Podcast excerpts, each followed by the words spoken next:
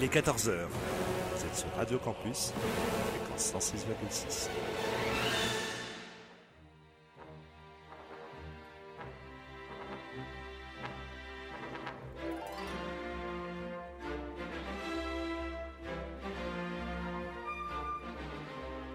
– 14h-15h sur Radio Campus,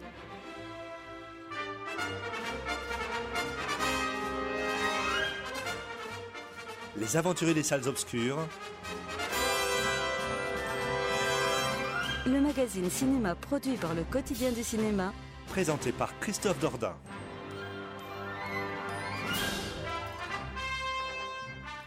Bonjour à toutes et à tous. Merci de nous faire le grand plaisir de nous retrouver en ce samedi après-midi.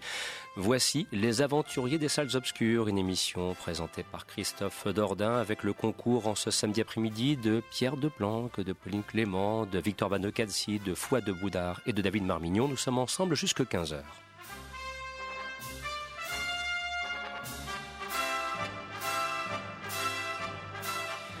C'est donc avec une joie non dissimulée que nous vous retrouvons pour de nouvelles aventures cinématographiques, avec au sommaire un panorama des principaux films qui sont sortis dans les salles ce mercredi. Il y a un petit peu de tout, de la comédie avec Franck Dubosc, du western avec Christian Bale. Il faut aussi un petit peu de films pour les plus jeunes avec Tomb Raider par exemple. Voilà, et je sais que David ne manquera pas d'intervenir à ce sujet. Et puis euh, nous évoquerons aussi la nouvelle interprétation d'Isabelle Huppert dans Madame Hyde, film dans lequel elle est associée à Romain Duris. Et puis, vous le savez, la semaine dernière, il y avait un grand animateur de radio qui officie à ma place en la personne de François Bourg et qui n'a pas manqué de rappeler que bien sûr, pendant quelque temps, j'étais en vacances, fumier va. Et, mais, mais, mais, il a bien fait son travail. Voilà. Il, a bien œuvré à ce micro et il a surtout insisté sur une réalité. Alors oui, oui, je vous l'annonce. Il y aura des places de cinéma gagnant ce samedi après-midi.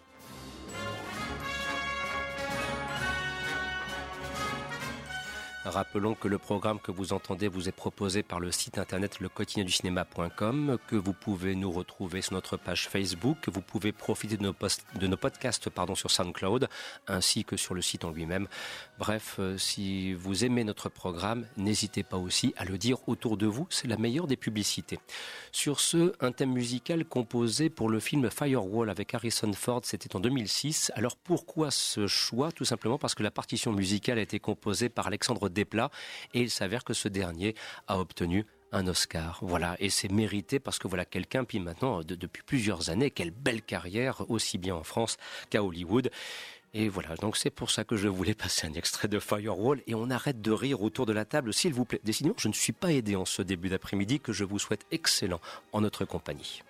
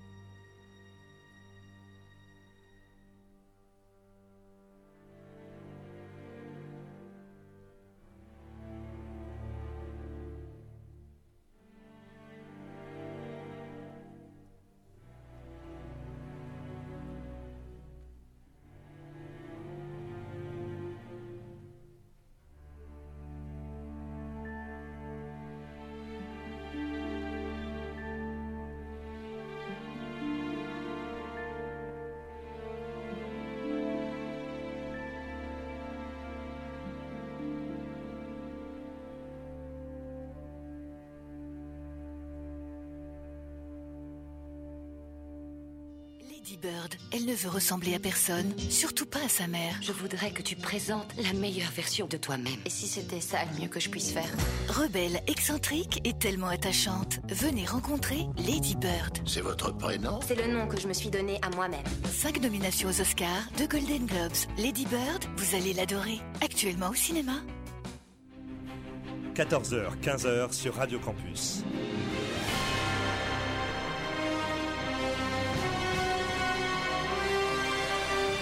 Aventuriers des salles obscures. Avec Christophe Dordain.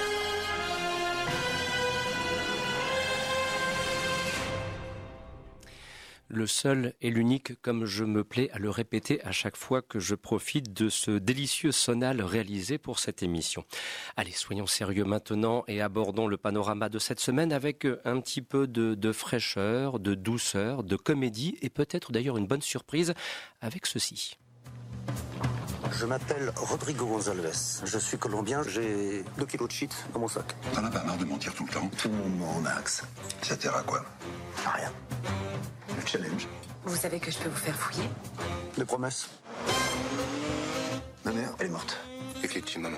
Je pense qu'il aurait aimé qu'il y aille au moins une dernière fois. Je suis votre nouvelle voisine de palier. Je suis auxiliaire de vie. Je m'occupe de gens comme vous. Le jour de moi.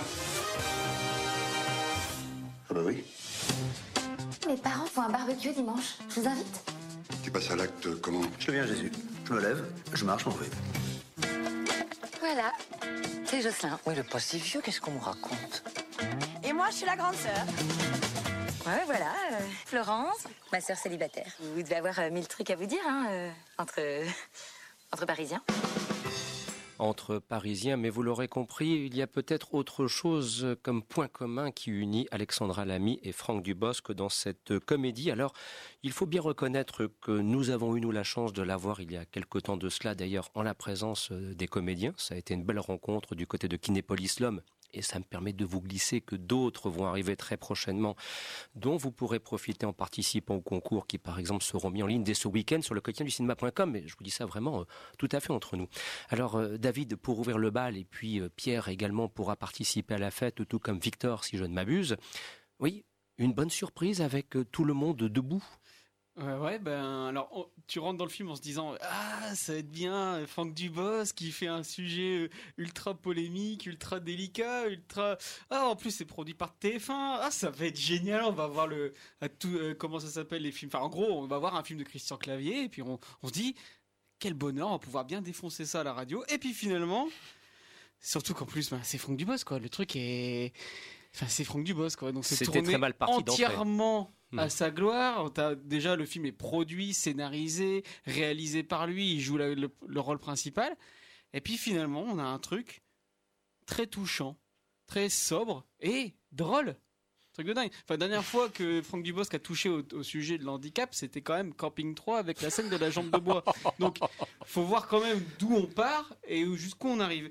Et donc, euh, on a souvent l'excuse, souvent sortie par euh, Philippe de Chauvron, hein, le grand réalisateur de Qu'est-ce qu'on a fait au bon Dieu. Non, mais on rit pas contre, on rit avec. Excuse par laquelle, la petite pirouette avec laquelle tu peux te sortir de tout. Et ben là, pour le coup, c'est vrai. Euh, le seul truc qu'on peut, qu'on peut dire sur le film, c'est effectivement le- Alexandra Lamy, elle, elle joue une personne non valide alors qu'on aurait très bien pu euh, caster une vraie personne euh, non valide pour le rôle. Mais je pense que ça se, ça doit se, ça doit s'expliquer par des, des, des, des no- des notions de production. Enfin, faut, dire que Alexandra Lamy est très connue, puis elle a aussi un côté très euh, reconnaissable, très, sympathique, etc. Donc pour le, film, ça va être plus sympa. Mais bon, en tout cas, en fait, finalement, le, plus ridicule du film, c'est Franck Dubosc. Et c'est là la bonne surprise, c'est que c'est vraiment une histoire de, de rédemption, de- d'humanité autour du personnage, autour du personnage de campeur de Franck Dubosc, qui devient au fur et à mesure du film plus humain. Et euh, voilà, le même film avec Christian Clavier, ça aurait été une toute autre euh, limonade, quoi. Et donc là, c'est vraiment plaisant, c'est drôle, c'est touchant. Il y a des vraies jolies scènes, de, des vraies jolies scènes de réalisation. Enfin, la scène de la piscine, c'est, franchement, c'est, le- moment où tu te dis, ah ouais, Franck Dubosc, c'est un bon réalisateur. Et ça retourne assez bien le cliché de la comédie de mensonge, notamment dans la révélation de la supercherie. Il y a un petit twist qui est, enfin, vraiment qui reprend tout, ce- cliché en gros et, et retourne tout ça. Enfin voilà, c'est vraiment une bonne surprise et euh, voilà, Franck Dubosc, grand réalisateur, enfin quitte à moi en fait Franck Dubos c'est le genre d'acteur que j'aime que quand il fait des seconds rôles c'est à dire que c'est souvent la bonne surprise d'un film et là il nous fait un film en entier et c'est une bonne surprise, donc tant mieux. Alors Pierre, je, te voyais euh, opiner du chef euh, tout en écoutant l'ami David. Euh, tu rejoins donc la, la, cohorte de ceux qui disent belle comédie, bonne comédie, à voir. Oui, oui, tout à fait. Moi, j'étais parti, comment dire, je suis allé au cinéma, je ne savais pas quoi aller voir. Et quelle heure il est Bon, bah, il était l'heure. Alors, qu'est-ce qu'il y a à cette heure-là? Ah, Tout le monde debout. Oula, un film français, une comédie, Franck Dubosc, production TF1, deux et avec Franck Dubosc, écrit par Franck Dubosc. Oula, Bon, allez, sacrifions-nous, on est chroniqueur au quotidien du cinéma, faisons, faisons notre BA. Et au final, j'étais, tout comme David, j'étais agréablement surpris. C'était très, ouais, très touchant. C'est vraiment le, mot qui, qui, convient parce que on est, on, a vraiment de la sympathie pour, euh, pour, pour, pour tous les personnages et surtout euh, une petite mention pour tous les seconds rôles. Il y a Gérard Darmon, et, Darbon, je vais y arriver, Elsa Zilberstein, petite apparition aussi de François-Xavier de Maison en curé euh, un, peu, un peu cinglé. Donc, Meilleur rôle du film, je Peut-être pas, mais c'est vrai qu'il a un rôle assez bref, mais on le retient celui-là. Donc oui, euh, oui, un très très bon casting. Le choix d'Alexandra Lamy, alors oui, c'est un choix de production, clairement. C'est vrai que l'idée de, mettre une, personne valide dans un rôle de non valide, on, a fait, avait fait la même chose dans Intouchable hein, avec euh, mais personnellement ça ne m'a pas dérangé parce que en fait, justement, l'idée de la production, c'est qu'on ait de la sympathie et qu'on ait du comment dire, qu'on puisse s'identifier plus facilement à Alexandra Lamy parce que bah, c'est une femme euh, agréable, joviale, qui le joue bien et qui le fait bien et avec qui on a envie d'être amis et d'être potes, quoi. Alors rappelons que nous évoquons donc euh, la comédie euh, Tout le monde debout interprétée par euh, Franck Dubosc et Alexandra Lamy et, maintenant place à Victor dont on connaît l'exigence cinématographique. Il va voir des films que personne ne va voir. C'est en noir et blanc un dimanche matin dans un centre commercial à 11h. C'est sous-titré en moldovalag. Il va vous trouver ça génialissime et soudainement oui, et en plus et, soudainement voilà Victor arrive pour nous dire Franck Dubosc Alexandra Lamy, j'ai aimé. je reviens pas. Hein. Non, mais oui, alors moi, j'avais vraiment en fait, j'ai pas une antipathie euh, pour euh, Franck Dubosc. Alors oui, c'est des, il est connu pour des films euh, assez bas de plafond. On va pas dire que les campings c'est d'une grande intelligence, mais on va dire potache. Voilà, on va dire que la potache, on va dire que camping c'est plus dans un cinéma populaire et potache, mais on voit qu'il est sincère dans ce registre du potache et il ne prend pas son public pour des idiots en fait il y a quelque chose d'assez touchant dans dans le personnage de Patrick Chirac, voilà. Mais je, au vu du sujet de Tout le monde debout, je me suis dit, mais euh, Franck Dubosc qui réalise un film sur le handicap, euh, ça pourrait aller euh, très mal? Oui, alors vous l'avez tous les deux évoqué, c'est un le Dubosc utilise ce sujet pour utiliser aussi le genre du, de la rom-com et ça fonctionne à merveille. Effectivement, on est attaché à tous les personnages, mais et euh, justement, oui, le plus pathétique dans le film, c'est euh, justement là où un mec comme Philippe de Chauvron pourrait euh, rire du handicap.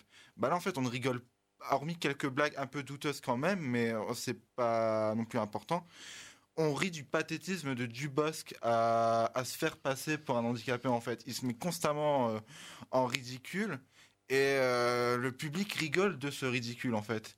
Mm. Alors comédie donc euh, romantique euh, où Franck Dubosc se tourne en ridicule, disais-tu, David. Tu voulais peut-être ajouter quelque chose à ce sujet et Victor reprendra la main derrière. Ouais, en fait, en gros, c'est on peut pas lui faire vraiment le le procès qui se moque des handicapés parce que il y a quelques scènes comme ça où on pourrait se dire ouh tu vas un peu trop loin mais en fait ça passe par euh, la, stupidité du personnage en fait qui balance les, pires saloperies les, les grandes les plus grandes âneries mais comme c'est contextualisé, c'est drôle en fait. Et en face de lui, il y a des vrais handicapés qui lui disent non, non, tu dis n'importe quoi. Et, et, en plus, justement, par les blagues, il montre ce que c'est que le quotidien d'un handicapé. Euh, prendre l'ascenseur, euh, ce genre de truc. Et je trouve que c'est plutôt sincère, touchant et assez réussi pour le coup. Alors moi justement par rapport à, cela, moi c'est vraiment le choix de donner euh, Alexandra Lamy, qui est une actrice valide, le rôle d'une personne non valide. Alors je sais bien qu'elle est actrice et qu'un acteur, par définition, doit jouer ce qu'il n'est pas. Et puis, Mais- le- puis il y a aussi, excuse-moi Victor, le caractère bankable du film, si je peux me permettre. Il faut aller vers le grand public avec des noms qui soient connus. Mais, mais par par exemple, tu as déjà Franck Dubosc, euh, Elsa Zilberstein et euh, Gérard Darmon pour ça. Mhm. Tu pourrais très bien donner, d'autant plus que là, on a le, ce qui aurait été intéressant, c'est qu'on ait une confrontation entre une personne qui ment et qui se déguise en handicapé face à une actrice qui serait réellement handicapée. Et là, on pourrait voir vraiment dans dans la gestuelle, dans sa position. Enfin, je vais ça être euh, un peu personnel, mais moi qui m'occupe d'un, enfin j'ai, un frère en, fauteuil, je peux vous assurer en voyant le film que Alexandra Lamy n'y est pas du tout pour jouer une handicapée. On voit vraiment qu'elle a une facilité, une force qui, c'est impossible. ça, C'est, on voit, on voit que on voit vraiment que c'est une actrice valide qui la joue, et en plus que moi, c'est aussi le petit bémol. Qui, le film est, j'ai beaucoup aimé le film, mais il y a quand même des lignes de dialogue qui m'exaspèrent un peu d'entendre le personnage d'Alexandra Ami qui dit euh, oui, euh, puisque je suis en fauteuil, je suis plus une personne entière et tout. C'est le genre de réplique. Alors, je sais bien que c'est pour ajouter un peu de drame ou quoi, mais qui m'exaspère un peu. euh. Mais c'est, on va, on va dire que c'est des, des légers défauts face à la. On sent quand même une bienveillance de la part Puis de le, le film est pas du tout pathos en plus. hein. Voilà, ça aurait pu c'est l'être. ça. hein, mais- Donc peut-être un, un défaut de, de crédibilité dans l'interprétation Voilà. d'Alexandra Lamy, mais enfin un ensemble qui demeure pleinement positif. euh, Ah, Totalement. Et je pense que ça va être un joli petit succès euh, On verra. populaire. Ben, de- enfin, demain, on a le printemps du cinéma qui ouvre et je C'est pense vrai. que tout le monde va se ruer pour voir celui-là. De toute façon, si Alexandra Lamy était une bonne actrice, on le saurait. quoi. Oui. Il n'a pas pu s'empêcher d'une dureté soudaine, mais c'est- quasiment comme un coup près de, guillotine qui tombe. Alors pour ce qui est de, la suite de l'émission, puisque nous allons maintenant devoir avancer dans un sommaire somme toute euh, bien fourni, dans quelques petites secondes, on va s'intéresser à Madame Hyde, et c'est Pauline donc qui est montée au créneau à la fois pour voir le film, mais aussi d'ailleurs pour rencontrer son réalisateur. Et puis ensuite, euh, nous irons dans les ténèbres de Ghostland pour rencontrer Mylène Farmer. Et là, c'est- c'est Fouad qui nous en, nous en dira un petit mot, parce que c'est vrai qu'un film avec Mylène Farmer, il y a un petit événement quand même, au regard tout simplement de sa popularité. Tout d'abord, Pauline, donc place à Madame Hyde avec une Isabelle Huppert qu'on n'arrête pas de voir actuellement dans les salles. Voilà, les, semaines passent, les films s'enchaînent et le 8 mars c'était Eva. Maintenant la voici en Madame Hyde, associée donc à Romain Duris. Peut-être euh, tout d'abord, avant d'évoquer la rencontre avec le réalisateur Serge Boson, un petit mot simplement pour préciser ce qu'est l'intrigue que raconte très simplement le film Madame Hyde. Alors en fait, pour rappel, l'histoire est centrée euh, autour de Madame Jekyll.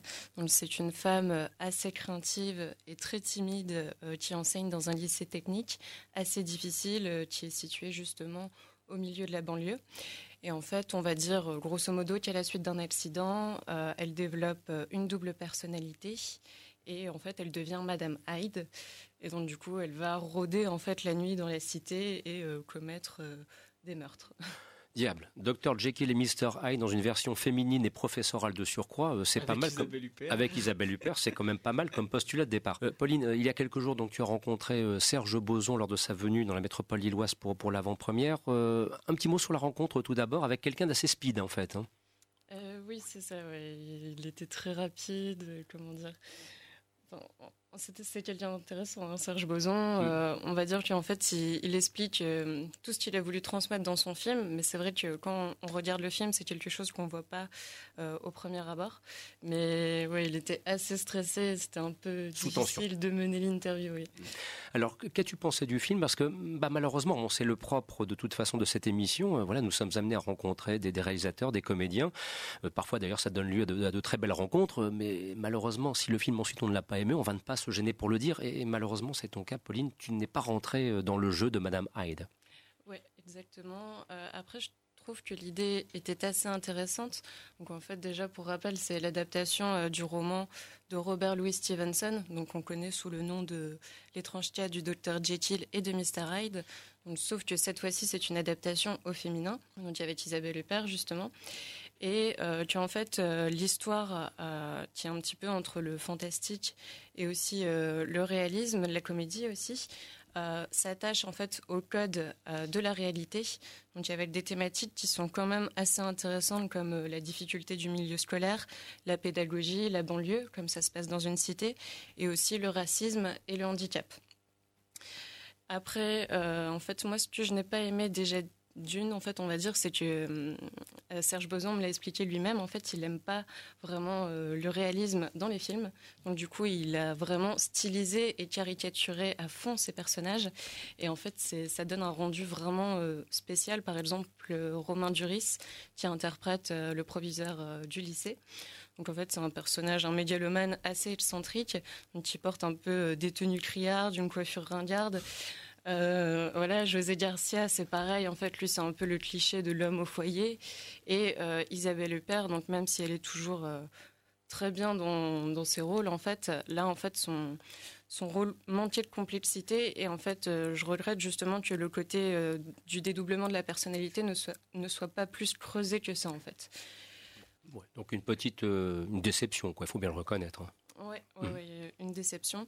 Après, euh, comme il me l'a expliqué, justement, il y a des thématiques qui étaient assez intéressantes, en fait, qu'il a reprises. Donc, par exemple, par rapport à la formation professionnelle, en fait, il a un petit peu dénoncé certaines choses, comme un peu la privatisation de l'enseignement, ou alors le fait euh, que par rapport euh, aux classes générales, en fait, il n'y a pas de TPE. Mmh Et tout ça, c'est intéressant, en fait. Mais en fait, on, sur le coup, euh, on le voit pas en fait, c'est par la suite. Oui, puis ça paraît un petit peu anecdotique pour un film qui se veut quand même une, comment dirais-je, une adaptation entre guillemets d'un roman de Robert Louis Stevenson. Quand on voit euh, un Dr Jekyll et Mr Hyde comme ce fut réalisé dans les années 40 par exemple, euh, voilà, moi il y a quand même un film notamment interprété par Spencer Tracy qui a laissé des traces dans l'histoire du cinéma et on a plutôt envie de voir cela que de, de suivre cette Madame Hyde.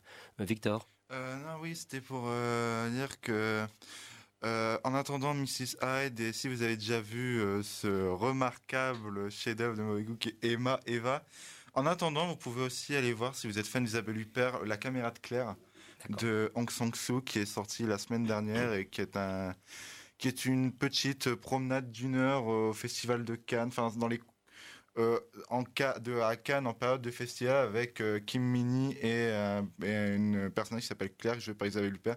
C'est très solaire et je le recommande chaleureusement. Mais par contre, moi, il y a une chose qui m'échappe, c'est, et c'est pas la première fois que ça se produit, c'est la juxtaposition des sorties de films avec Isabelle Huppert quasiment à raison de un par semaine. Et de me dire à ce moment-là que, bon, un, au niveau de l'exposition médiatique, c'est un petit peu Eva qui a tout capté.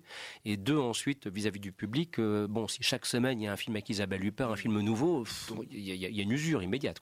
C'est normal, c'est parce que Isabelle Huppert est devenue Cadmerade, donc du coup, elle fait tous les films. Oui, il y a un petit peu de ça peut-être aussi. Serait-elle en train de créer un Huppert cinématique univers ah L'horreur On l'a, puis elle reviendra aussi dans le cadre de l'animation parce qu'elle participe au doublage du prochain film de Wes Anderson en avril. Oui. Donc je sais que c'est bizarre. Oui, mais je, me, je me disais quand va-t-il parler de Wes Anderson et de l'île aux chiens Parce que imaginez bien qu'autour de cette table, en avril, du clébard, vous allez en bouffer. je vous le dis, hein, franchement. Alors maintenant, Fouad, nous poursuivons notre chemin. Laissons de côté donc Madame Hyde et Isabelle Huppert ainsi que, Romain Duris, qui d'ailleurs pour le coup, on le retrouvera dans le, un film qui s'annonce bien dans la brume. Hein. Ah ça, s'annonce bien. ça s'annonce bien. Ça, a l'air pas mal. Ça a l'air pas mal. Alors.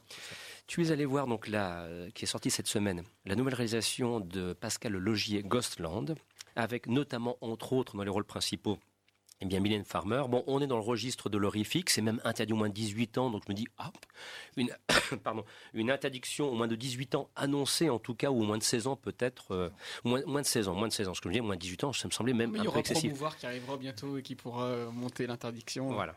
Donc, au moins de 16 ans, donc c'est qu'il y a peut-être un petit quelque chose quand même euh, que des yeux un peu jeunes ne peuvent pas voir, ceci dit en passant. Alors bon, est-ce que c'est un bon film, Ghostland Ah oui, excellent film. Ça t'a fait adoré. Ah oui, oui, c'est, alors plus que peur, c'est un film qui vous remue les tripes, quoi, qui vous dérange. Il m'a même dérangé à certains moments. Ça fait du bien de voir un film dont vous sortez dans un autre état que quand vous y êtes entré. C'est vraiment un, un ride émotionnel. Ça change des films qui vous laissent dans un état totalement neutre. Euh, et ça, c'est dû au, au talent de son réalisateur, Pascal Logier, qui est l'un des rares réalisateurs français euh, qui est tenancier d'un cinéma euh, viscéral, d'un cinéma qui bouscule, un cinéma radical, hein, puisqu'il a officié essentiellement dans ce qu'on appelle l'horreur, l'épouvante. Euh, il a réalisé Saint-Ange, il a fait également Martyr, hein, qui a été pour le coup interdit aux moins de 18 ans. Et il a fait l'excellent film The Secret avec Jessica Biel. Et donc, il fait partie de ces talents français qui galèrent pour faire financer leurs films. Et, c'est, et j'en profite pour vraiment euh, mettre ça en exergue. Et c'est purement scandaleux, puisque c'est, il fait, alors c'est un ancien de Starfix, Pascal Logier. Il fait partie de la bande notamment de Christophe Gans. Et euh, avec Christophe Gans, avec Fred Cavaillé, avec Florent Émieux-Siri, voilà, il fait partie de ces cinéastes qui sont parmi les plus talentueux euh, que que le monde entier nous arrache, y compris Hollywood, et, il galère, il galère, il galère, et donc euh, l'argent va au Franck Dubosc Movie, au, au Kev Adams Movie, voilà, aux comédies insipides produites par TF1. Est-ce que c'est pas euh, Florent Emilio Siri qui s'est perdu, c'est le cas de le dire, dans un moment d'égarement mm. avec Vincent Cass ça c'est Jean-François. Ah, bah, mais, non, lui il a fait le, un, il a fait un, Franck Dubosc Movie. C'était le remake de la cuisine au beurre. Voilà, voilà, il a, il a, fait ça, et donc c'est Jean-François Richet qui a, qui a mm. Fait le, le film moment d'égarement. Voilà, encore quelqu'un. On a ces talents français qui sont mm. parmi les plus grands formalistes, mm. qui sont réduits en France à faire de la comédie. C'est purement scandaleux. Bah, euh, c'est scandaleux. Cavaillé avec euh, Radin, euh, voilà, Boone, hein. voilà, ils font des Danny Boone movies, ils font des, voilà, ils font les comédies du moment, et c'est purement scandaleux parce qu'aujourd'hui ils ne trouvent pas l'argent pour faire leurs films. Alors qu'a fait Pascal Loger Pascal Loger, ce qui est bien, c'est que c'est quelqu'un qui crève la dalle, qui, ne lâche pas l'affaire et qui se bat pour faire ses films, en l'occurrence ici, une coproduction euh, franco-canadienne.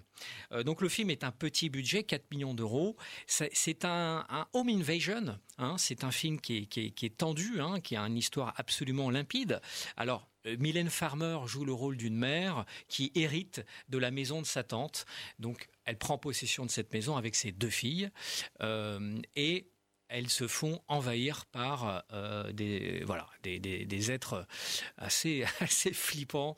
Et donc c'est un home invasion par-dessus lequel Pascal Logier va nous proposer totalement autre chose, un autre voyage, puisque l'une des filles est une aspirante écrivain, fan de Lovecraft, et donc ça rajoute à cette histoire, en apparence simpliste, hein, à quelque chose, une profondeur supplémentaire. C'est un film qu'il a écrit euh, très rapidement euh, parce qu'il a développé, il est développé pour Hollywood un remake de Hellraiser euh, qui n'a pas abouti. Et donc en repli, il s'est focalisé sur cette histoire. Donc Pascal Logier est un être radical qui a eu mille et une occasions de faire carrière à Hollywood et qui a toujours refusé parce que voilà, il est resté fidèle à son idéal de cinéma. Et en l'occurrence ici, c'est absolument, euh, voilà, c'est un film qui vous lâche pas, quoi. C'est qui vous dérange, qui vous remue. Il y a des des, images assez. Euh, alors, il est effrayant, pas tant dans le graphisme. Euh, il n'y a pas tant de sang que ça. C'est pas très gore. Hein, on est loin de cela, mais c'est violent émotionnellement et, c'est dérangeant. Hein. Des fois, c'est malaisant, mais c'est c'est un voyage, quoi. C'est un trip, et c'est pour ça que je, le recommande. Je, je, vous le recommande. Hein. Mais quelle difficulté quand même pour le cinéma de genre que de pouvoir exister en France. Hein. C'est un vrai débat. C'est hein. scandaleux. C'est scandaleux. C'est purement scandaleux. Victor. Oui, on, dit ça sur le cinéma de genre, mais je trouve en ce moment en France quand même, on a une quand même une une belle arrivée de plusieurs films euh, qui, qui sont arrivés et qui vont sortir sur deux cinémas de genre. On a eu La Nuit à dévorer le monde. Euh, les garçons sauvages, on va. Non, c'est pas vrai qu'ils nous a rebalancé. Non, non, les garçons sauvages, non, c'est pas non. On Alors, va, on va avoir dans la brume, mais on a eu je vais dire l'an dernier. Oui, oui, non, mais c'est que il y a eu un film qui a fait un carton monumental il y a, il y a une quinzaine d'années, c'est Le Pacte des loups, 5 millions d'entrées, et il y a rien eu derrière. C'est vrai. Et c'est ça qui est scandaleux. Les films de genre français, ils devraient en avoir toutes les semaines, toutes les semaines, parce qu'on a les talents et nos talents se font débaucher. On a des plus grands artistes en effets spéciaux, on a d'excellents réalisateurs, d'excellents scénaristes. Mais tu as raison, Victor. Il y a Guillaume Le Mans qui, lui, euh, il lâche pas l'affaire, il continue à écrire. Donc, effectivement, La nuit a dévoré le monde. Dans la brume, c'est encourageant. J'espère que ça va créer un élan pour avoir, euh, pour avoir une production de genre beaucoup plus fréquente. David, pour un petit mot de conclusion. non, mais dans les années 2000, il y a vraiment eu une espèce d'impulsion avec euh, Luc Besson qui a sorti Les Rivières propres, Haute tension, haute tension, tout ça. Mais ça marche pas en fait finalement en France. Les gens ils vont pas voir ça, ils vont voir. En fait, un film de genre français, c'est les Tuches 3. Dans son genre, c'est un genre. Et les gens, ils veulent pas euh, souffrir au ciné en France. Ils veulent. euh, Ouais, au film de genre avec un S. leur cerveau. Oui, mais et- ça, ça, ça en dit long quand même Ah, sur. non, ça, ça- ça en dit long quand même sur le côté aseptisé les- des, de des la goûts d'une partie production du public. française, C'est quand- même scandaleux. Quand, non, mais enfin, je trouve quand même que ça recommence à avoir quand même un certain succès. Oui, mais c'est quand même, c'est quand même assez, assez minime. succès de moins grave, euh, la, la- la nuit a dévoré le monde. Il y a, y a plein de personnes qui l'ont vu. Voilà, c'est- confidentiel. C'est des succès de, de niche très bien, mais ça aurait pu être pire. Ils auraient pu être ne pas être vus du tout. C'est vrai. Et pourtant, il y a quand même une certaine, euh, une certaine engouement. Voilà. Puis grave, j'appelle pas ça un film de genre. Hmm. C'est un Si. film de genre français. C'est un, c'est chiant à mourir. Non, c'est un mélange de Tu- genres. Pour grave Ouais. Ah bah tu as de la chance que Gabriel Carton ne soit pas là, sinon je pense que tu serais passé au menu, hein, si j'ose dire. Bien, chers amis, il est 14h passé de 30 minutes dans le cadre de cette édition, de vous annoncer dans quelques instants les places de cinéma à gagner, de vous annoncer dans quelques petites secondes un thème rapide à écouter et je mettrai la perspicacité des aventuriers et des aventuriers à l'épreuve pour essayer de le reconnaître, voilà. Et puis de vous signaler aussi que ensuite nous aborderons donc Hostile, le western réalisé par Scott Cooper avec Christian Bale et Rosamund Pike ainsi que Wes Studi et c'est Pierre Deplan qui ouvrira le bal en la circonstance. Que nous évoquerons ensuite Tomb Raider parce qu'il faut bien en parler même si a priori ça me semble fondamentalement inutile mais enfin la démocratie doit s'exprimer autour de la, de table et le pluralisme cinématographique par la même occasion. Alors sur ce, les places de cinéma, vous connaissez le principe. Ça fait plusieurs semaines en plus ça qu'il n'y a pas eu concours. Alors François me disait, il y a dû avoir des demandes. C'est vrai que moi j'ai reçu des mails aussi en disant, ben alors, les concours, les concours. Ils sont de retour. Des places de cinéma gagnées pour les 20 films de votre choix sur les écrans des cinémas Métropole et Majestic à Lille. Nous sommes bien d'accord. Accompagné d'un petit DVD surprise. Oui, on tâchera de vous faire plaisir. On a quelques petites pépites en DVD. euh, Croyez-moi, euh, c'est quand même assez sympa ce qu'on peut vous proposer. A même du Blu-ray éventuellement. Le principe, une question portant sur l'actualité dans les salles. La réponse attendue par courriel, concours le quotidien du cinéma.com. Et alors j'ai presque envie de dire, parce que c'est aussi le propre de cette émission, que vous nous écoutiez non pas le samedi après-midi de 14h à 15h sur Radio Campus Lille, mais le mercredi après-midi de 14h à 15h sur Pastel FM fréquence 99.4 à Roubaix. Ou bien que vous nous écoutiez sur Radio WRS dans la Sarthe. Ou bien que vous nous écoutiez sous la forme de modules sur Cinéma Radio, puisque ce sont les radios Internet qui relaient ce programme. Ben, N'hésitez pas, tentez votre chance, envoyez-nous un petit mail. Vous savez, les courriels, nous les lisons. Voilà. Alors la question est très simple. Il s'avère effectivement qu'au début du mois d'avril sortira un film de genre interprété par Romain Duris sur lequel nous parions beaucoup. La question est toute simple. Quel en est le titre? Voilà, on vous laisse le soin d'aller consulter les bases de données que vous connaissez bien. D'ailleurs, si vous allez revoir le quotidien du cinéma, euh, vous trouverez la réponse, ceci dit en passant. Et puis voilà, je, je vous laisse découvrir un thème. Il est court, il est intense, c'est en lien avec l'animation et on en reparle dans quelques instants. À tout de suite.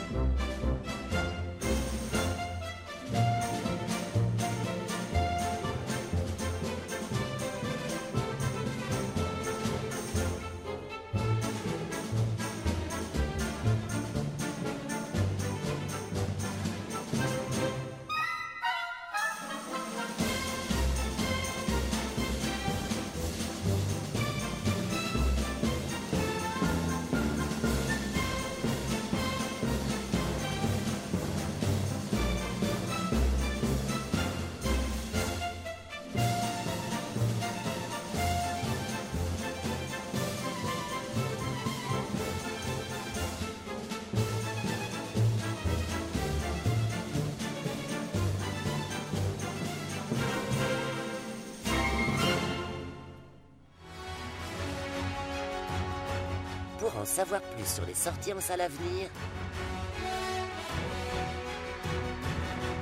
rendez-vous sur le site du quotidien du cinéma.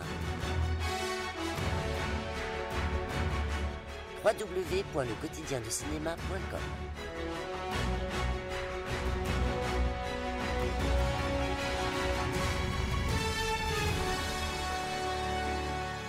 Radio Campus jusqu'à 15h.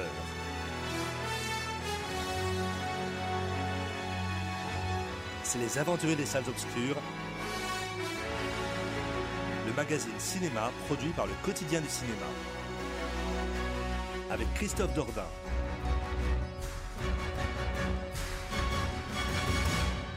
Et il fallait bien une musique aussi spectaculaire pour annoncer ma présence. Voilà, c'était la séquence gonflage de cheville, mais je n'ai absolument aucune modestie. Allez, blague à part, euh, Très rapidement, je ne vous cache pas que le, le talent, la, culture générale s'est exprimée autour de la table pour reconnaître le thème que nous vous avons proposé. En l'occurrence, c'était alors, c'est vrai pour qui ne le sait pas, une partition musicale composée par Hans Zimmer pour le film Voilà c'est gros mythes. La malédiction du lapin garou, qui est un film, enfin, le, en l'occurrence, le terme chef-d'œuvre. De toute façon, avec voilà, ces gros mythes, euh, voilà, les studios Hardman, c'est, c'est vraiment formidable ce qu'ils parviennent à réaliser. Donc, euh, on vous le recommande chaleureusement. Si vous voulez faire plaisir à des tout petits, euh, n'hésitez pas. Tiens, d'ailleurs, il n'y a, a, pas encore un, un Hardman qui soit disponible dans les salles. Dites-moi, chers amis. Croman, voilà, il y a Croman. Ouais, hein, voilà, voilà, donc, si vous nous écoutez, vous dites, tiens, la fête du cinéma prochainement, je veux dire avec les tout petits. Allez, allez voir Croman. Ça, c'est vraiment très, très bien. Sur ce, place au western. Vous vous appelez Lara. Nom de famille Croft.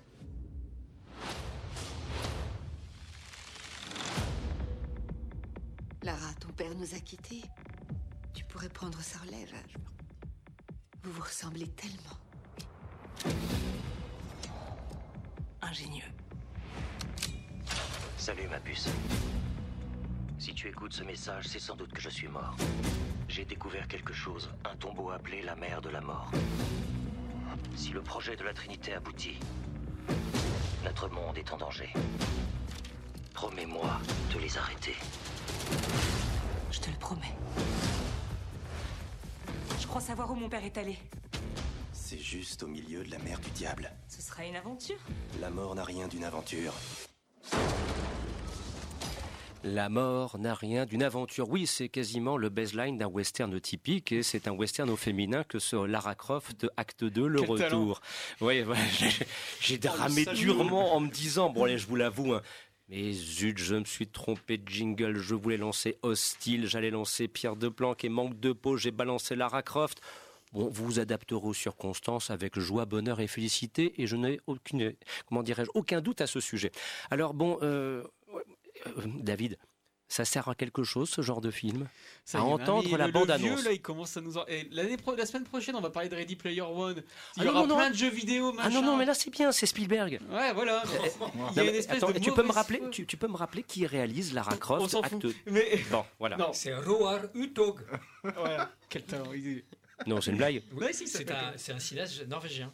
Non. Oui. Si, si. Enfin, c'est un- Je te- un C'est bizarre, ça me laisse froid. Elle est ouais. facile, je reconnais. C'est un- David. C'est un tâcheron sans aucune personnalité, quoi. Voilà, et c'est bien pour ça que par rapport à Spielberg la semaine prochaine, il y aura le jour et la nuit. Non, mais Allez, voilà. vas-y. En 2004 sortait euh, Benjamin Gates. hein, et, Oh, et- et on, oh, s- non, et on se marrait déjà de voir à quel point c'était un Indiana Jones rempli de clichés. Et ben 14 ans après, on est toujours au même niveau, c'est toujours la même chose. Alors. Tomb Raider, hein, on, on va pas refaire le- le- le- l'historique. euh, Après Ange- Angelina Jolie dans deux films euh, un chef-d'œuvre, on peut le dire. Euh, qui est adapté plutôt la première partie des aventures de Lara Croft en jeu vidéo. Là arrive euh, Alicia Vikander qui adapte euh, la deuxième partie, c'est-à-dire le reboot du jeu vidéo sorti en 2013. Et elle est très belle. Elle est très belle. Et ouais, et hum, comme adaptation de ce jeu vidéo là, ça fonctionne plutôt pas mal. Il y a une belle production de design. euh, le personnage est pas ridicule, contrairement avec Angelina Jolie. Euh, Alicia Vikander, clairement, elle, joue sa vie pour avoir une franchise qui va lui rapporter des pépettes pour euh, des années à venir.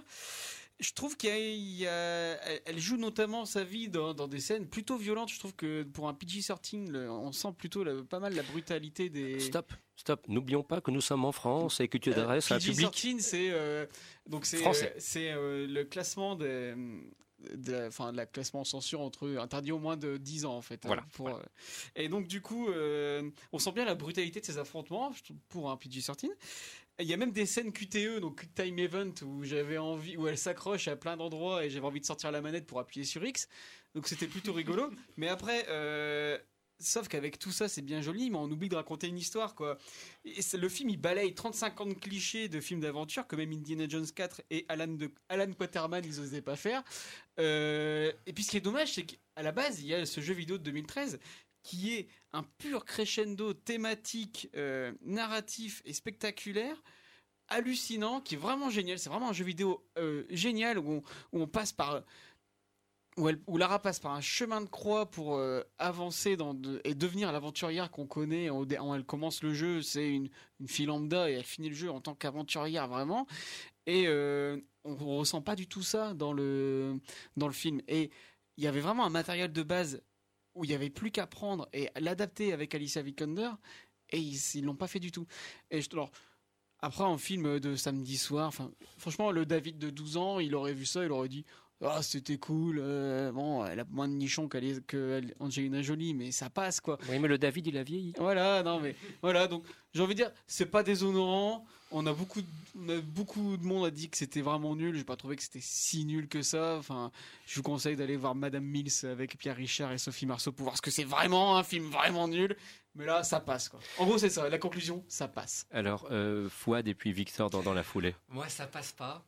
Euh, alors l'intérêt de ce film, c'est que j'ai appris à, à prononcer le nom du réalisateur, c'est Roar Utog. Euh, alors c'est intéressant. Tu, es un- tu, tu, tu me, tu me, enfin, Hein je suis à chaque fois fasciné par la capacité que tu as à prononcer des noms parfois imprononçables. Alors c'est c'est intéressant euh, parce que ce Roar Utog, euh, de, de parler de ce film là, bah, c'est son nom. c'est comme ça qu'on l'appelle dans son propre C'est pays. un nom à éternuer, Bah effectivement, ouais. oui. Et alors, c'est marrant qu'on parle de lui parce que il est emblématique, parce que c'est, somme toute, là, c'est là où je, je, je te rejoins pas, c'est que c'est quelqu'un qui a fait des super bons films dans son pays natal. C'est un mec, c'est le mec qui a fait Cold Prey en 2003. En 2006, un thriller nordique dans les paysages enneigés de Norvège qui est absolument formidable, qui a donné, donné lieu à deux suites. L'âme des Vikings en 2013 et The, The Wave, primé à l'Oscar du meilleur film étranger. ça, c'était hein. bien, ça, c'était très Donc, bien. il est vraiment, c'est un mec de talent, mais euh, à la différence d'un Pascal Logier dont on parlait précédemment, qui a refusé de baisser son froc et de vendre son âme au diable, eh bien, ce Roar Utog, voilà, c'est un Européen de talent qui, du coup, bah, qui se lance dans l'expérience hollywoodienne et au final, il fait quoi? Une merde insipide dans laquelle son talent est totalement occulté et dilué. Parce que euh, on, a du mal à croire que c'est le même mec qui a fait ce film-là et les films précédemment cités. Et euh, donc, en fait, alors je connais pas le jeu vidéo, hein. je suis étranger au jeu vidéo totalement. Moi, je, donc je vais en parler qu'en tant que film, puisque adaptation ou pas, faut déjà qu'à la base ce soit un film correct, potable. Et effectivement, c'est, j'ai trouvé ça incroyablement cheap. Il y a deux trois scènes en extérieur, et puis après c'est que du fond vert. Que du fond vert. Alors c'est censé être quand même un film d'aventure. Ouais, et des décors de Disneyland quand même aussi. Ouais, ouais, à la fin surtout. Alors, il a coûté 10 fois plus cher ou 100 fois plus cher que les aventuriers de l'Arche perdue. Et c'est 100 fois moins épique et aventurier, quoi. Il n'y a, y a aucun souffle, il n'y a aucun sens de l'épique. Euh, la divinité qui joue le rôle de méchante euh, ah, est censée menacer le monde, mais à aucun moment on ne sent de menace. Euh, Walton Goggins, qui est très bon dans le rôle du salopard, le il est vachement bien. Shine de the Shield. Ah oui. Ouais, là, il joue, il, est, il joue bien sa partition de salopard. Mais sinon, alors le final, c'est du foutage de gueule. Alors ils arrivent là, ouais, là, ils vont, ils vont, ils, ils font à la quête, ils vont, ils cherchent la tombe de cette divinité maléfique. Pff, ça, ça se termine, c'est n'importe quoi. C'est dans des décors de, de cheap de l'île aux pirates ou de, de la maison des poupées de Disneyland. Et il y a aucun, c'est nul. Et, et, euh, vraiment, euh, je suis très déçu. Je suis- je suis très déçu. Alors le petit plaisir que j'ai eu, c'est de, j'ai croisé des bonnes têtes d'acteurs que j'adore. Derek Jacobi, euh, il a deux scènes dans le film. Il y a la, la Christine Scott Thomas qui est, qui est vachement bien. Quel Ouais. rôle Hein Quel rôle dans le film Ouais, ouais, elle est très bien. Et puis Walton Goggins, voilà, c'est qui est là. Qui... Non, puis non, le problème aussi, c'est qu'il y a l'acteur qui joue euh, McNulty dans The Wire, et lui, ça fait depuis que The Wire est terminé, il enchaîne dub sur dub. C'est Mais ça, sinon, il a fait The Square. Oh ouais, bah, dub sur dub, j'aurais, je, je persiste et signe. Mais du coup, c'est dommage de voir un mec avec un aussi grand charisme qui se retrouve à faire ça. C'est comme Walter Mm. Goggins, quoi. Alors, nous laisserons le, le mot de la fin à Victor, Ah, qui, continue alors. sa séquence, parce qu'après avoir vu du Dubos, qu'il va voir du Tomb Raider, décidément, ses choix cinématographiques m'étonnent de jour en jour. Et, et- et tu as dû supporter en plus de ça 45 minutes d'exposition singulièrement lourdingue. Ouais, ben moi, là, c'est ce qu'on s'est dit avec David en sortant de la salle, c'est que Benjamin Gates c'est vachement mieux et on a envie de revoir Nicolas Cage. J'ai jamais dit ça. Je, je tiens à Si, tu l'as, tu l'as dit, tu l'as dit en. Euh, non, on a envie de retrouver euh, Nicolas Cage et John Kruger euh, partir à la recherche de la déclaration d'indépendance, hein, parce que là, dans avec Tomb Raider, qu'est-ce que raconte le film? Qu'est-ce qu'il nous propose en, en termes d'épique? Bah, Rien du tout. Alors il y a bien, bien sûr la partie, l'espèce de climax final où on arrive dans le tombeau à la fin, qui, oui, donne ce petit souffle de film d'aventure du samedi soir, Ah ouais. euh, avec des énigmes qu'on aimerait, auxquelles on aimerait bien participer. Mais, mais mis à part ça, ben, le film ne raconte absolument rien. On a déjà vu ça 12 000 fois. Euh, les twists, ben, on les voit venir euh, à des kilomètres. Et alors j'aime bien Alicia Vikander, alors euh, elle est géniale, elle a pu jouer dans des très bons films euh, quand on a commencé à découvrir sa carrière, mais là je trouve que euh, a fait Tomb Raider, elle a fait Un phare entre deux océans je crois, de Direction de France qui était vraiment pas terrible, et je me sérieusement à me poser des questions sur, sur son chemin de carrière en fait. Pierre, pour un petit mot, et après on embraye sur Hostile, car l'horloge est en train de tourner plus rapidement que prévu. Je vois ça. Alors juste, euh, j'ai l'impression que depuis un certain temps, il y a régulièrement au cinéma des adaptations de, jeux vidéo, à chaque fois des, très grosses mannes. On a des vues euh, dernièrement avec Assassin's Creed, par exemple, avec euh, Fassbender. Mais à chaque fois, j'ai l'impression que ça fait un flop parce que c'est. Il y avait même eu il y a des années Max Payne qui, qui avait été aussi une grosse manne et finalement le film a été descendu, c'était une daube infinie et euh, c'était hallu- hallucinant de, de- de- c'est hallucinant de voir qu'on s'acharne à vouloir adapter des jeux vidéo en film, mais que ça ne marche pas, que ce- c'est creux, ça, il- comme si les, les scénaristes des, des jeux vidéo n'étaient pas invités à essayer de reproduire euh, sur grand écran quelque chose qui pourrait convenir à, à un public et satisfaire d'autres personnes. C'est incompatible. Ouais. Et puis pour des raisons un- différentes, c'est un petit peu le même problème que l'adaptation des séries télévisées. Il y a peut-être des choses, Oui. effectivement, ça ne sert à rien de les amener dans les salles obscures parce que ça ne C'est fonctionnera pas, pas. la même langue. Puis tu ça peux pas marche faire pas. euh, C'est contre nature. un développement de personnage en 10 heures, en, en 2 heures. Voilà, exactement. Allez, sur ce, nous avançons. Et, et alors maintenant, j'ai la main qui tremble en me disant, je, je regarde 25 fois, euh, c'est bien la plage numéro 6, oui, ça doit être ça. Allez, prions pour que ce soit le western. Hostile. Capitaine, vous connaissez le chef Yellowhawk. L'armée veut être sûre que ce chef va bien rentrer dans le Montana sans aucun incident. Cet Indien, ce qu'il a fait, c'est un boucher. Alors vous devriez bien vous entendre. Je les hais, et la guerre m'a donné des tonnes de raisons de les haïr. J'ai tué des sauvages parce que c'est mon travail. Est-ce que vous croyez en Dieu, Joseph? Oui, j'y crois. Mais il ferme les yeux sur ce qui se passe ici depuis très longtemps. Alors, le retour du western, le cinéma américain par excellence, réalisation Scott Cooper, West D. Rosamund Pike et Christian Bale dans les rôles principaux, un film dont on se dit en entendant la bande-annonce, vous mieux le voir en version originale sous-titré français parce que le doublage, je le trouve pas terrible, ceci dit en passant, je pense que vous êtes d'accord. Mais hormis cela, Pierre, un film qui t'a plu, nonobstant quelques réserves que tu ne manqueras pas de développer. Pas des réserves indiennes, je vous rassure. Alors, pardon, pardon. Bravo. Alors, donc, euh, oui, un bon film. Vraiment, j'ai quand, quand je suis rentré dans la salle, la première scène, la scène de- de- d'introduction, était vraiment prenante. Tout de suite, on est mis en condition. C'est un film violent. Le quart d'heure qui a suivi, par contre, euh, j'ai eu une petite réserve parce que je m'attendais à un film qui, démarrait très manichéen, c'est-à-dire les, gentils blancs et les méchants indiens. Et au fur et à mesure, progressivement, on voit que ce discours est en train de s'étioler parce que le, les, événements, les, personnages, même l'environnement, tout ce genre de choses participent à euh, rendre le discours de plus en plus compliqué, où les Indiens ne s'entendent pas tous entre eux et s'affrontent les uns les autres, où les Blancs euh, aussi euh, s'affrontent les uns les autres, que ce soit les trappeurs, que ce soit les soldats de l'Union, que ce soit les propriétaires terriens qui veulent rien entendre, euh, que même qu'une déclaration de leur président. Enfin bref, finalement, ce film représente, enfin illustre l'expression l'homme est un loup pour l'homme. Tout le monde est hostile envers tout le monde, et c'est pour ça que hostile est au pluriel dans le titre à mon avis. Par contre, j'ai quelques réserves, mais ça c'est mon opinion personnelle, parce que j'ai toujours ce mal de chien avec certains clichés du cinéma américain.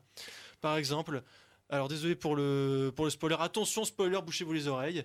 Euh, à la fin, Rosamund Pike et Christian Bell finissent ensemble. Non, je- non, on ne l'a pas vu venir à des kilomètres à la ronde. c'est et ce genre de choses, ça commence à me... Non, c'est saoulant. C'est saoulant parce que ça gâche la qualité du film. Parce que justement, on avait quelque chose de de très manichéen que le réalisateur s'est amusé à casser. Et finalement, de finir sur cette note cliché, bah ça va pas parce que ça ne correspond pas avec la complexité du discours, le rapport qu'il a avec la morale, la justice, la vengeance, le pardon, la foi, tous ces thèmes qui sont abordés et qui sont gâchés par des petites choses, des petits détails. Non, mais tu peux qui, pas euh, condamner le film ouais. sur les, les, les Non, je ne condamne pas le film. Non, je ne condamne pas le film. Je ne condamne pas le film, je le trouve trop bateau sur décision facile scènes. pour lui. hein. Non. non, non, je. Pardon, Pardon. parce que Pauline allait, Oui, allait Pauline, prendre la euh, parole. ouais. S'il te plaît, à propos de Bah, Hostile, tu pourras embrayer. Par rapport Oui, à oui. la fin du film, en fait, je suis pas tellement d'accord avec toi parce que justement, je trouve ce qui est intéressant, c'est que c'est un peu un voyage euh, qui- qu'ils entreprennent sur, euh, on va dire, les conditions humaines et à la fin, justement, on retrouve une forme d'acceptation. Genre, euh, j'ai trouvé un peu acceptation de l'étranger et acceptation aussi par rapport au passé douloureux qu'ils ont tous vécu. Donc après, ça fait un petit peu à pienne, mais aussi historiquement parlant, je trouvais que c'était intéressant parce qu'on est en 1892, il, me- il me semble, donc au tournant du 19e siècle, et à la fin, justement, on voit euh, les prémices de la révolution industrielle avec la machine à vapeur, et ça, je trouvais que c'était très bien euh, retransmis. Bon, après, il y a plein d'autres points positifs, comme euh, la culture cheyenne, en fait, qui est très bien abordée, et je pense que d'ailleurs, justement, ils- avaient fait appel à des consultants cheyennes, et en plus, on retrouve le dialecte justement euh, tout au long du film, et ça c'est quand même formidable, avec les acteurs qui ont dû faire une préparation de dingue justement pour euh, transmettre cela. Et en fait, le film est original sur tous ces points de vue-là, en fait. Oui, ça change du yaourt euh, que les pseudo-acteurs euh, qui jouaient les Indiens devaient interpréter dans les westerns lorsqu'on regarde dans le détail, et ça a souvent été relaté par des Amérindiens devenus acteurs, euh, West Studi notamment, que l'on connaît depuis l'époque de Hit et puis de Danse avec les loups, on l'a très largement rappelé à travers Men's Interview. Fouad, et puis ensuite David et Victor, et puis Pierre aussi, n'hésitez pas à reprendre. hein. Oui, oui, moi je l'ai vu ce matin, ça m'a, terrassé, ça m'a bouleversé. Euh, et euh, le, western qu'on dit euh, à chaque fois, tous les ans on dit qu'il c'est mort, le western est mort, et, à chaque fois il, nous revient un western dans la gueule, qui est, qui un chef-d'œuvre, parce que le western c'est de la mythologie. Par essence, c'est, un genre universel. Et vous pouvez parler de tout avec le western. Et en l'occurrence, ici, c'est, moi je le mets dans la lignée des Open Range, La Horde Sauvage, Impitoyable, Danse avec les loups aussi, euh, dans, ces, westerns-là. C'est, bouleversant. Alors ce qui, est, ce qui est génial, comme disait Pauline, c'est que euh, les Indiens parlent leur langue, du début jusqu'à la fin. À aucun moment, euh, c'est un Indien qui sort de Disneyland, euh, qui, De qui Buffalo parle- Grill. Voilà, c'est de Buffalo Grill, encore mieux, et qui parle anglais, un anglais parfait. Là, les, les Indiens parlent leur langue du début jusqu'à la fin. C'est une marche funèbre. C'est absolument bouleversant. C'est la fin d'une époque. Ça part de la fin du- de la fin d'un temps. Et là, on a un personnage, Christian Bell, qui est un, un, un soldat américain qui, qui est bouffé, qui, est rongé par le mal et qui a une haine viscérale contre les Indiens et euh, qui il est en bout de course quoi. Il veut il veut arrêter quoi. Euh, et à un moment donné, son capitaine lui donne une son colonel lui donne une dernière mission d'escorter un Indien. Euh, qui est en phase terminale d'un cancer et de le ramener chez lui. En fait, euh, c'est littéralement c'est une opération de communication de l'armée euh, en- de l'armée américaine ce, ce- ce projet-là. Allez, il faut on, montrons que les Américains sont des gens sympas et qui ramènent les Indiens mourants chez eux. Et c'est un voyage absolument extraordinaire. C'est les mots me manquent, mais je vais laisser mes, mes copains s'exprimer parce que je vais tourner en boucle sinon. Pierre, pour reprendre le relais, et, et David, pour un petit mot de conclusion, parce que ça, ça- ça tourne très très vite. Pierre, s'il te plaît. Oui, dans, dans tu as cité plein de- d'excellents westerns, mais moi personnellement, dans le, dans le style western avec, euh, enfin western road movie, parce que moi c'est un mélange des deux, selon moi. On avait discuté justement avec Victor de ce film Homeless Man avec Tommy Lee Jones et Très Hilary bon, très, Swank, très bon. qui était 100 fois meilleur. Ah bon? 100 fois meilleur selon moi, parce que beaucoup plus fort, beaucoup plus intense, beaucoup plus prenant psychologiquement et surtout une, une espèce de gros twist en- à deux tiers du film, mais qui m'a littéralement laissé sur mon siège. Là, ce, ce film est bien. Je- je- franchement, je me fais l'avocat du diable à chaque fois. Je sais pas pourquoi j'ai ce rôle. Je, me suis auto-attribué ce, ce C'est rôle-là. le- c'est la malédiction du micro 4. Euh, je sais pas. Et alors, je trouve le film vraiment très bon. Il y a aucun souci. Historiquement parlant, il est très juste. Mais il y a quand même ces petites choses dans la réalisation qui font que c'est pas le film de l'année. C'est sublime, tu ouais, non, mais voilà, on est d'accord. Le- Dans pas. la bande-annonce, il y avait euh, cette phrase euh, J'envie le caractère définitif de la mort. Ah oui, Ouais, eh ben- j'avais- eh ben, noté, Note en d'attention pour tout le film, c'est Oh quand même un truc assez hallucinant. C'est un western funeste et funèbre sur la vie après, vie après la guerre, après les génocides. Ça commence par une des scènes les plus tétanisantes de l'année. Clairement, j'étais pas prêt, surtout en tant que jeune papa en devenir. Ouh, j'étais pas bien. Et ça se termine comme un drame romanesque. Et c'est là où t'as rien compris au film. C'est fait exprès. C'est ça qui est génial. C'est la un- découverte ouais. de l'humanité. Exactement, C'est formidable un- de beauté dans, les, dans le cadre, dans les décors naturels. On n'est pas chez Tomb Raider. Le charisme des acteurs, Christian Bale, tout en sobriété, il est presque pudique. Rosamund Pike, je sais pas où elle sort ça, mais elle est hallucinante dans sa prestation. West Studi, on impose toujours autant. C'est voilà, c'est une redécouverte de l'humanité, et c'est- normal que le film, que le film se termine, se termine comme ça. Et entre temps, t'as une espèce de violence sèche et violence brutale. Enfin, pour moi, c'est le film de la semaine. J'ai été scotché. Un petit mot de conclusion pour Victor, mais vraiment la conclusion. Euh, oui, tout a été dit. euh, très grand western, euh, très grand western crépusculaire où on n'en sort pas indemne. C'est le genre de film qui te prend au trip pendant 2h10. T'as tellement que t'as quand même envie de, sortir à un moment de la salle, non pas pour euh, par ennui ou par agacement vers le film, mais parce que t'as, t'as quand même le film te fait quelque chose. Tu veux prendre l'air et avoir des bisous. Voilà, c'est ça. C'est euh, tu sors de, tu sors du film, t'es, t'es tétanisé. Et euh, moi, je suis assez content parce que Scott Cooper, on l'avait quitté il y a, on l'avait quitté il y a 2-3 ans avec euh, Still the Criminal, qui était un aussi un film au très grand casting. euh, Mais pas terrible à la fin. Vraiment pas terrible et très très verbeux. Et on peut retrouver un peu de ça dans Hostile, mais il s'en sort à merveille pour son histoire et son genre. C'est, faut aller le voir. C'est le le film de la semaine. Eh ben voilà, ça, c'est voilà la radio comme je l'aime, l'art de la conclusion.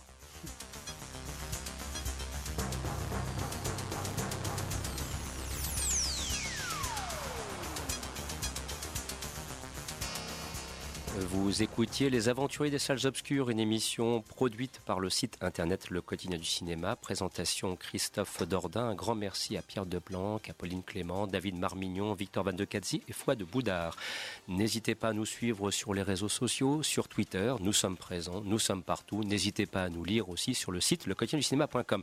Et je terminerai cette émission en m'inspirant d'un grand animateur de radio qui aura officié pendant deux semaines ici et qu'on retrouvera avec grand plaisir.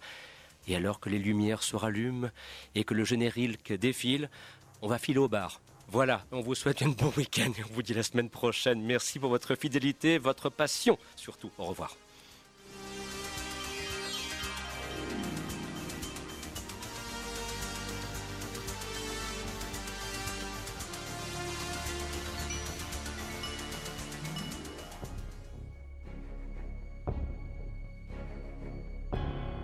C'était Les Aventuriers des Salles Obscures. Votre magazine cinéma revient la semaine prochaine. Même jour, même heure. Pour encore plus d'aventures.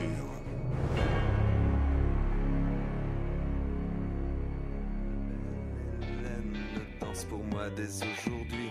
J'ai tant de peine au fond. Le fond, la forme, je garde la forme et je touche le fond, la forme, le fond. Je prends la forme ou bien je fais fond, le fond, la forme. Je touche tes formes, on se touchait profond, la forme, le fond.